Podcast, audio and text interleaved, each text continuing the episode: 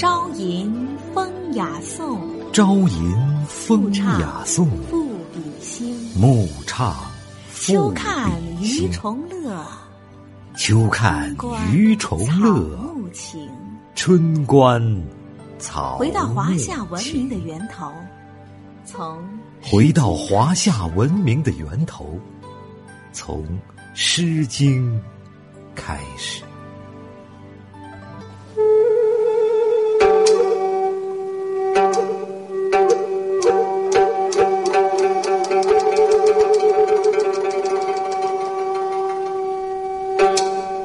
公元二百二十年，曹操离世，长子曹丕登位成为了魏文帝，三子曹植则结束了近三十年的贵族公子生活，开始了另一段人生境遇。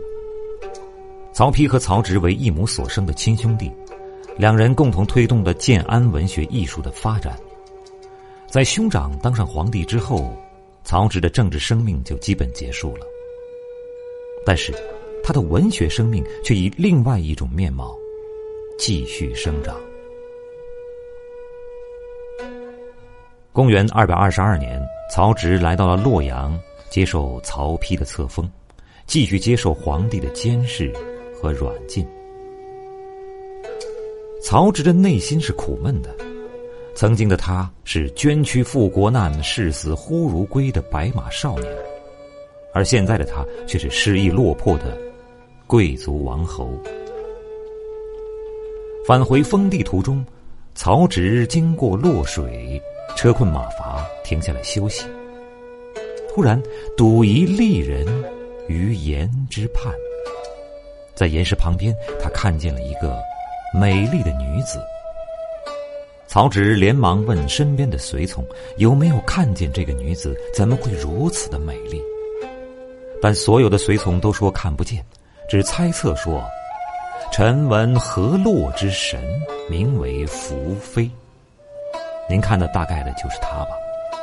我们看不见，您描绘给我们来看吧。”于是曹植就告诉他们：“其形也，翩若惊鸿，宛若游龙，荣耀秋菊，华朝吟暮唱。”岁月静好，从《诗经》开始，走进古典诗词的听觉盛宴。完整节目音频，请关注微信公众号“开卷有声”。享您所听，值得拥有。